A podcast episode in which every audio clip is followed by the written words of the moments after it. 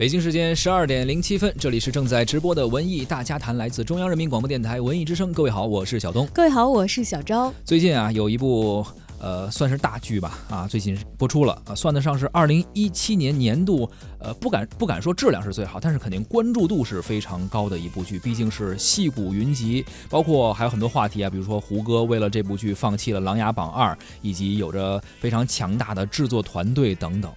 我知道你说的是哪部了，嗯应该是由姜伟执导、胡歌领衔众明星共同出演的电视连续剧《猎场》。而这部戏您现在来得及看了吗？没看的话，我们可以先听一段来感受一下。你好啊，郑秋冬先生，欢迎您来参加新锦城咨询机构的面试。下面按照客户合同先进行第一环节，请用英语或者法语谈谈你对银行金融理财业务的理解。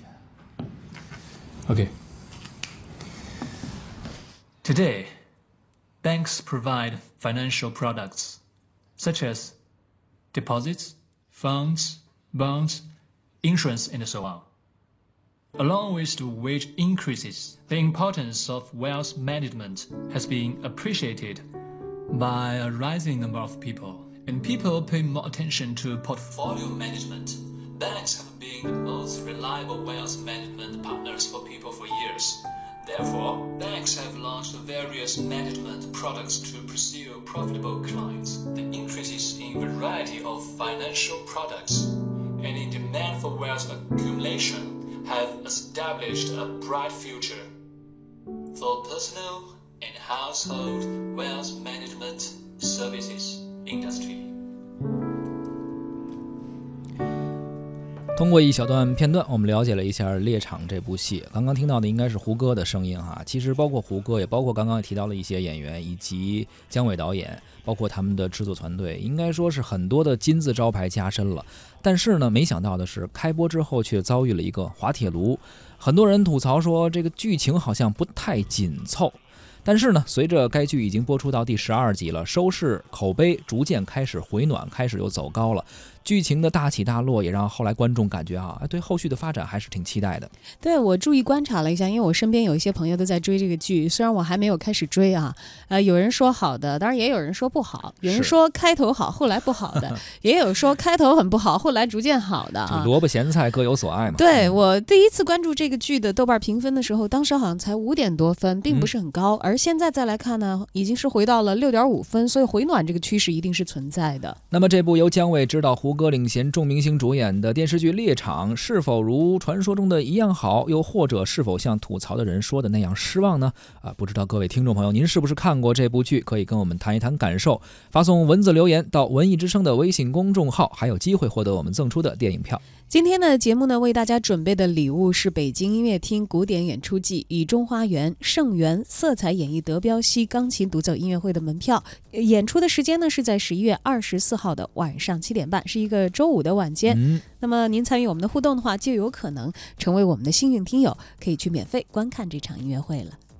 那么我们刚才也提到了，在《猎场》这部戏当中，除了呃当仁不让的男一号胡歌之外啊，还有嗯很多的大腕儿，而孙漂亮、孙红雷 也在其中参演了一个角色。来听一段。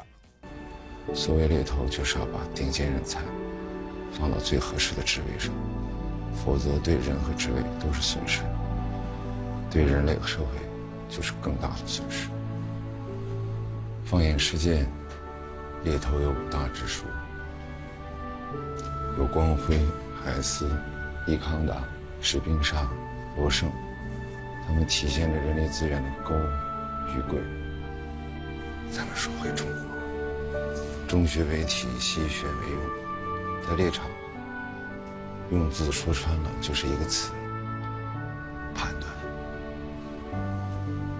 猎头核心是看人，人各有其面相、气场、心理、修为。曾国藩说：“邪正看眼鼻，真假看嘴唇，功名看气概，富贵看精神。”其中道理不可不研究。中学治身心，西学应世事，猎头就是这个道理。为自己的女人冒险，我不后悔，但为此半辈子身陷囹圄，那就是不值。您这话矛盾吧？退一步海阔天空，这话对吗。啊，当然对。狭路相逢勇者胜，这话也对吧？ 음 他跟退一步海阔天空矛盾吗？哎，这是孙红雷在猎场中的一场戏啊！哎，能够听到。好像是一个挺深沉、挺老练的一个职场有点导师那个意思。是是是，这个猎场确实打的也是一个猎头职场剧的一个标签。虽然说前几集讲的都是男主郑秋冬屡战屡败，为后面埋下伏笔这样一个呃戏份吧，但是从前五集的剧情来看，光是男主、女主还有女主、男友三人之间剪不断、理还乱的男女关系戏份就占了一半多。难怪有很多网友可能吐槽说剧情有点拖沓，就像是青春剧一般，在小公园里打情骂俏啊，包括什么偷偷溜到女生宿舍呀，还有女主第一天就如懵懂少女般的情窦初开，然后还出轨啊，包括第二天又因为男友患癌症这样一个狗血的桥段，哭得梨花带雨，就等等这些吧，所以让很多观众觉得这这个难难不成是一部肥皂剧，或者是一个比较狗血的爱情剧吗？哎，本期节目编辑王菲也看了这部剧，我们来听一下她的观后感。首先啊，我觉得如果你是一个急性子，那千万不要从头来看这部电视剧。咱们曾经以为啊，这个即使后面的情节再拖沓，至少咱前三集都要好好打节奏的国产电视剧套路，在今天的这部电视剧《猎场》当中全然没有。人家就是不走寻常路，开门就是不见山，但是却玩出了非主流的心跳。前几集的情节不知所云的，让人非常抓狂，所以当时的这个收视评分是跌到了谷底。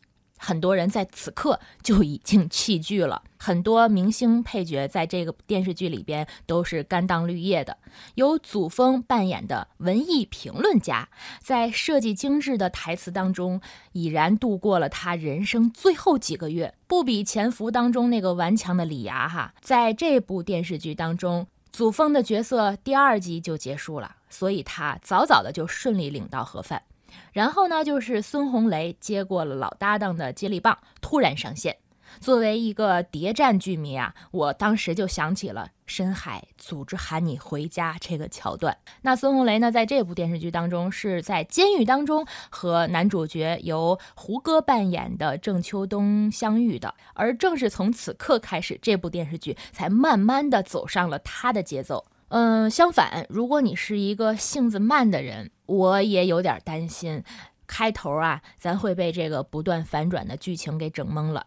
故事的一开始，男主角胡歌扮演的郑秋冬，因为他出色的演讲天赋，误入到了传销组织做高级讲师而锒铛入狱，而经过了出口即是金句的狱友刘亮体，也就是孙红雷扮演的这位狱友的启发。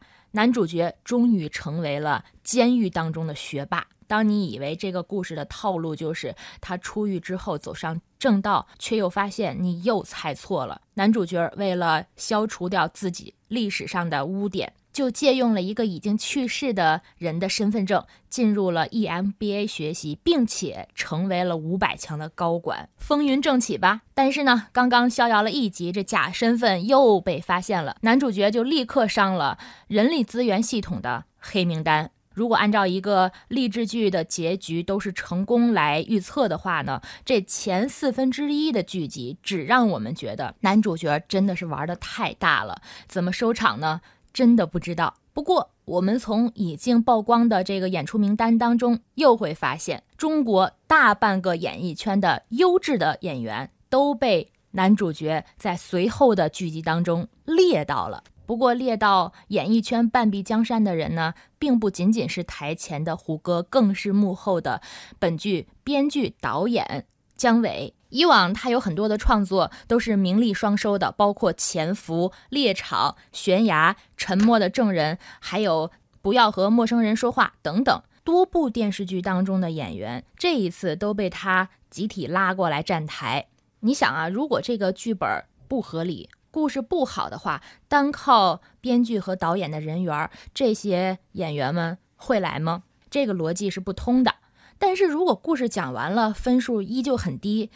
这个逻辑就更不通了，啊，其实直到今天啊，这部电视剧才刚刚结束了它四分之一的段落。通过以往的这已经播出的部分啊，我们感觉到，其实编剧和导演姜伟他心中还有未了的谍战情节，很多的权宜算计、心理交锋啊、情节反转、正邪较量等等等等，这些元素其实全部都是从谍战剧当中移植到今天所说的这部猎场的职场剧情节里的。但是啊，相比于年代戏来说，作为现代现实题材的当代故事，其中的这个细节呢是更容易挑出毛病来的。当然了，也有细心的观众会说，主人公的命运其实映射了很多大事件，包括零九年的北京房价飙升，包括令很多股民刻骨铭心的五三零，再包括当年举国震撼的一零四零工程落网传销案等等等等。所以，面对这部电视剧《猎场》，真的是仁者见仁，智者见智。无论我们的观众是漠然还是挑剔，是吐槽还是喜欢，这部电视剧播出之后，那都将是一次娱乐资本和内容联合的欢庆。您正在收听的是《文艺之声·文艺大家谈》，今天我们来关注的话题是电视剧《猎场》。刚刚我们的节目编辑王菲啊，聊了聊她对于这部剧的一些感受。王菲说到一点，说如果本子不好，内容不好，你看这些明星会来吗？我觉得还是有可能会来的，有可能，只要钱给够了，一定是会来的。你看，我觉得马云编的剧本也不见得很好啊，明星咖位一点都不不不会说是没有光芒。是，所以说这背后毕竟还是有一个资本的事儿，或者说刚刚他也提到了，就是一个资本的胜利。究竟怎么回事呢？二零一五年猎场拍摄完成，在这部剧拍摄的过程中啊，伪装者和琅琊榜令胡歌、陈龙的身价暴涨，而欢乐颂又捧红了祖峰，大唐荣耀捧红了。万茜，《人民的名义》捧红了柯蓝，孙红雷也是凭借着《极限挑战》人气暴涨。所以说，这个剧组所有的演员主演一下就火了，身价这肯定也是要涨上去的呀。于是他的出品方东阳青宇就有点可能觉得以前这个戏是不是卖的有点低了呀？感觉自己有点吃亏。于是他们单方面与湖南卫视和乐视网毁约了，宁可赔钱我也得卖个高价。哎，该剧呢是青宇传媒这家老牌的电视制作公司投资和发行的。这家公司曾经发行过《不要和陌生人说话》《潜伏》《柳叶刀》，还有呃《神断狄仁杰》。嗯，那么值得一提的呢是孙红雷呢是这个公司的第八大股东，祖峰也在这个公司持有股份。用股份和艺人形成利益捆绑的这种关系呢，其实是在业内大多数的制作单位惯用的一个办法。没错，最初呢，这个公司是以不到四百万一集的价格将猎场就卖给了湖南卫视和乐视网。但是后来要知道啊，《琅琊榜》首播权一集是六百万，这个价格还是在胡歌大火之后。那你想想，在现在的胡歌，胡歌还当后来还去宣布息影，还去法国嘛？对，《琅琊榜》那会儿胡歌没有现在这么红，一集就是六百万。所以你说怎么可能低于四百万的价格卖呢？这个出品方肯定觉得有点后悔，不愿意了。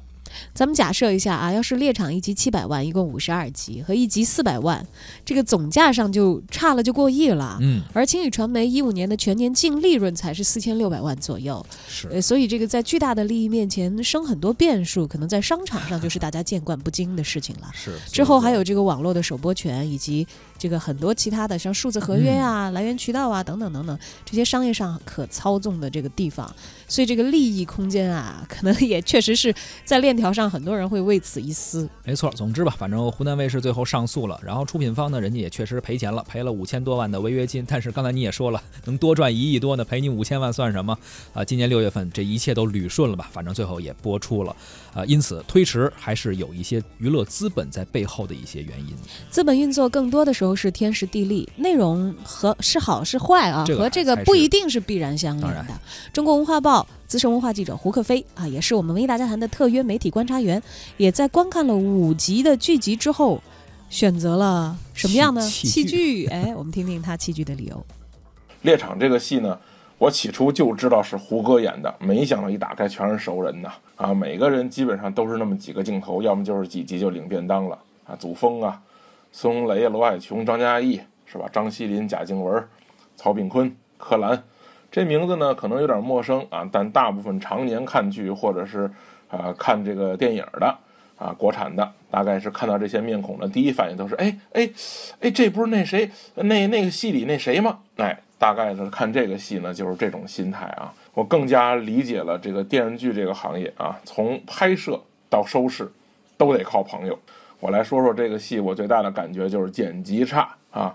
尤其是头开始这五集剪辑是非常差，惨不忍睹啊！头两集、三集完全是胡歌和这个简任姿撒狗血似的表演，两个人的这个感情线腻腻歪歪、稀稀碎碎，完全不知道要干嘛。甚至也不知道这和猎头和人力资源有半毛钱关系。呃，孙红雷出场，这个电视剧稍微好一点，但是我觉得呢，如果电视剧没办法做到让人看了头三集想坚持下去，那电视剧图什么呢？想想之前这个《白夜追凶》或者是《无证之罪》的开头，那前面的长镜头，那触目惊心的，是不是你看了就想看？是不是没充会员就想充？这《猎场》这电视剧，我看完这头几集，我除了想发微信给王菲老师吐槽以外，我真心是没有别的想法。慢慢的，随着这些没有意义的角色慢慢的领便当了，等万茜出场的时候，这个戏可能节奏慢下来了啊，前面这些狗血的结束了，慢慢的主线清楚了啊，那是不是说明前几集所有的事儿都可以直接删了？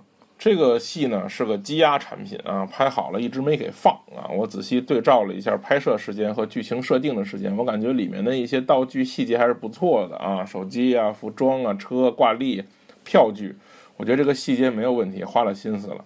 但是细节好不代表片子就好。我看到很多网友吵架的时候说。一个片子啊，如果能做到细节好，那就是真的好啊！我作为吃货呢，特别愿意愿意用吃的做比喻。怎么说呢？就是比如说你点了一盘土豆丝儿吧，炒土豆丝儿，刀工特别好，特别细，啊，都一样长，调料加的也合适，装盘也讲究啊，还在盘边上贴上几号厨师为你服务这种小小字小字条，就一样炒糊了，黑的。你说这土豆丝儿能吃吗？我对这片儿的感觉就是这样一种什么呢？一种厨子用力过猛的感觉。在《琅琊榜》《伪装者》接连上映的情况下，胡歌就是钞票保障。那个时候，胡歌就是出来演《动物世界》都有人看。结果这个片儿就是用力过猛，弄这么个产品。其实我觉得猎头公司的题材挺好的，大家都对这个行业有些空白，有些模糊。但弄了这么多狗血的感情线，弄了弄了这么多这种咬文嚼字、矫揉造作的台词，弄了那么多真假女主角，最后实在不知道要干嘛。啊，为制造这么一款产品，步步惊心，机关算尽，就是有一种矫枉过正的感觉。我是那种什么人呢？我是那种吃了一个贼难吃的东西，我绝对不会告诉网友们这东西难吃，啊，更不会写点评。为什么呢？我这种坏人就希望你们花冤枉钱呢，对吧？你我这自己被坑了，不行啊，我得让大家都被坑啊，是吧？我只会告诉我最亲爱的朋友们别去吃，我吃过了别上当。啊，王菲老师这种好人呢，就是吃了一个烂东西，还要告诉自己亲爱的朋友们，你吃吃看啊，头几口呢不太好吃，但是吃着吃着呢就好吃了。